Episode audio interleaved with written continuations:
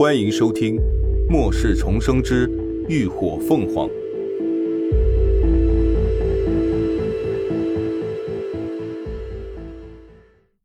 第三百三十集，处理结果。我叫林鸾，以后我们就是同伴。猝不及防被蒙了一下，林鸾鬼使神差的郑重自我介绍了一句：“爸。”大奎又歪了歪脑袋。语气满满的疑问，林鸾失笑，点头肯定道：“ 对，同伴。”爸爸。大奎连叫了两声，不知怎的，突然一下就兴奋起来。他整个人身体撑起，翅膀唰的展开，就连脑袋上黄色的小呆毛都根根舒展起来，然后抻着脖子左晃右晃，嘴里欢快的叫着。棒槌，棒槌，棒槌被溅落了一脸水的林鸾无语，你才棒槌，你丫全家都是棒槌。他刚刚脑袋一定是被驴踢了，才会觉得这二货通人性，能听人话。闭嘴！林鸾摸了把脸，没好气的训斥了一句，拿过电吹风，调了中档，开始给傻鸟吹毛。大奎乖乖闭了嘴。显然之前对吹毛习以为常，很是自觉地舒展开翅膀，方便让新主人操作。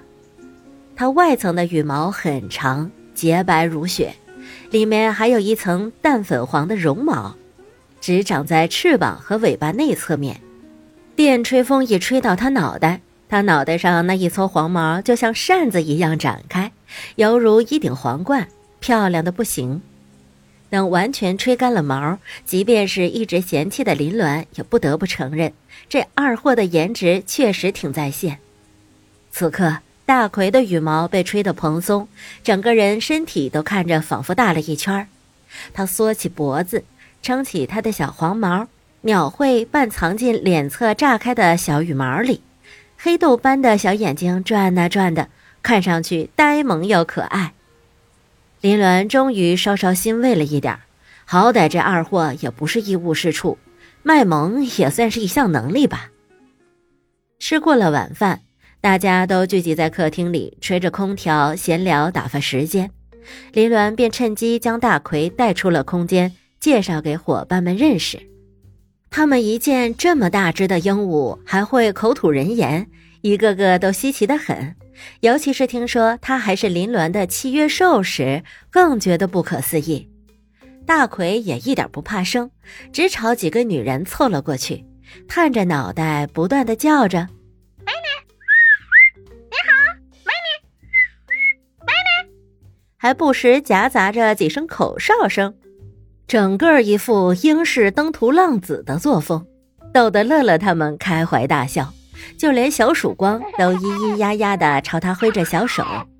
这时，一旁正眯着眼打瞌睡的女王突然一咕噜从李靖怀里钻了出来，两只眼睛瞪得锃亮，警惕又兴奋地盯着眼前的大鸟，尾巴尖儿都不自觉地翘起，微微抖动着。而大奎一见到女王，浑身的羽毛就瞬时间炸立，皇冠呈扇状竖立。翅膀唰的一下展开，显然是受了刺激。众人被吓了一跳，这才想起猫和鸟天生不对付。李靖忙伸手抱住了女王，以免她突然发难伤了大奎。林鸾也走上前，想先将大奎收回空间，可还不等他动手，就见大奎扇着翅膀，捏着嗓子怪叫道。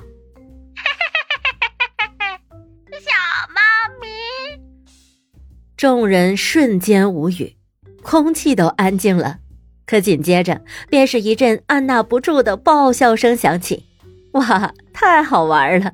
这变态叔叔的怪笑声简直是模仿的惟妙惟肖。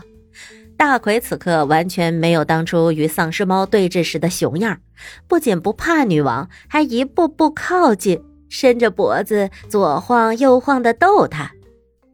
小猫咪。怎么叫？嗯，小猫咪啊，喵喵喵！那搞笑的语气，活灵活现的小模样，看得众人轰然大笑。女王顿时被惹得频频探出爪子想挠他，嘴里不停地发出嘶嘶声，激动的连黎静都快要抱不住了。最后，黎静只好先把他抱回房间去安抚，以免爆发猫鸟大战。哎呀，哎呀，啊！对了，三儿，大奎既然是变异兽，那他会什么异能啊？乐乐一边拿坚果逗大奎，一边好奇的询问。林鸾掰瓜子的手一顿，答道：“他是火系变异鸟，能喷火，不过他怕火。一想到他喷完火那副熊样他就十分无语。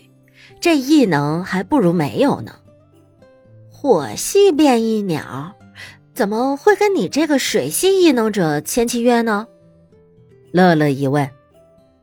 那你们的精神契合后会有什么激发出绝招了吗？还没。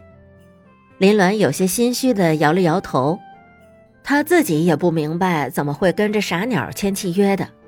准确来说，他甚至连个异能者都算不上。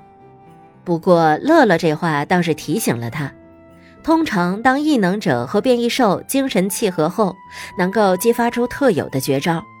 但是，并不是所有的绝招都能像黎静和女王那般厉害显著，有时候是需要自己和战宠慢慢发掘的。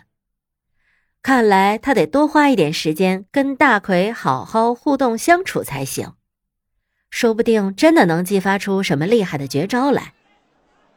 第二天，基本休整复原的神鹰战队与火凤凰队果然齐齐聚集到基地行政大楼前。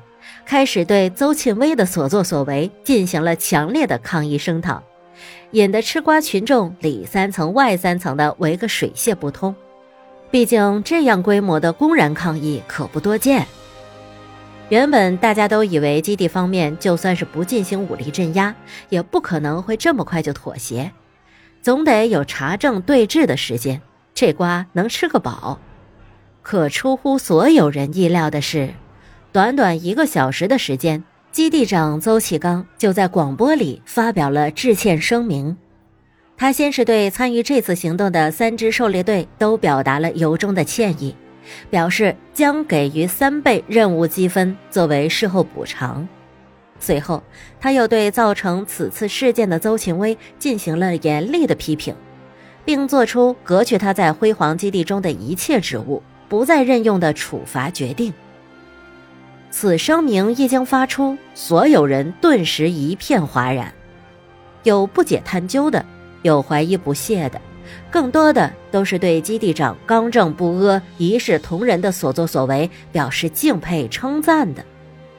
赵祥天他们对这样的处理结果也表示满意，他们不指望基地会对邹庆威做出什么实质上的处罚，毕竟人家四阶强者的实力摆在那儿。身份地位就不一般，能够将他革职查办，并补偿一笔巨款积分，就已经是十分不错了。自然是见好就收，直接就带着各自的人收摊儿回家了。于是，难得一见的大规模抗议示威就这样轰轰烈烈的开始，又迅速简单的结束了。作为吃瓜群众之一的林鸾都忍不住佩服邹启刚的处事果决。这个人确实是个当领导的料。但凡他再拖延一段时间，或者在处理结果上稍有偏袒，这事儿恐怕都没办法善了了。要知道，邹庆威在基地里所作所为可不是一天两天的事儿，民众早有怨言。一旦事情持续发酵，民怨逐渐积攒，达到顶峰，到那时候可就不是一个革职查办就能够平息众怨的了。不过，让林鸾有些不解的是，作为始作俑者的邹庆威，为什么从头到尾都不曾露面？毕竟，连基地长邹启刚都亲自出面道歉了。